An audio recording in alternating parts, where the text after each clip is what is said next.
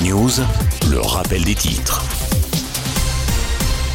Les passagers, dont un Français, manqueront d'oxygène en début d'après-midi. Plus les heures passent, plus les chances de retrouver vivants les cinq passagers du sous-marin Titan s'amenuisent. L'engin reste introuvable depuis sa plongée dimanche dans l'Atlantique, alors qu'il se dirigeait vers l'épave du Titanic. Selon le dernier bilan dévoilé ce matin par le parquet de Paris, la violente explosion dans un immeuble du 5e arrondissement de la capitale hier a fait une cinquantaine de blessés, dont 6 en urgence absolue. Une personne est toujours recherchée sous les décombres, tandis qu'une enquête a été ouverte pour blessure involontaire. Le pays est toujours sous les orages ce jeudi avec 12 départements du nord-est et de la vallée du Rhône en vigilance orange. En revanche, la perturbation qui dure déjà depuis près d'un mois devrait se calmer dès demain d'après les prévisions.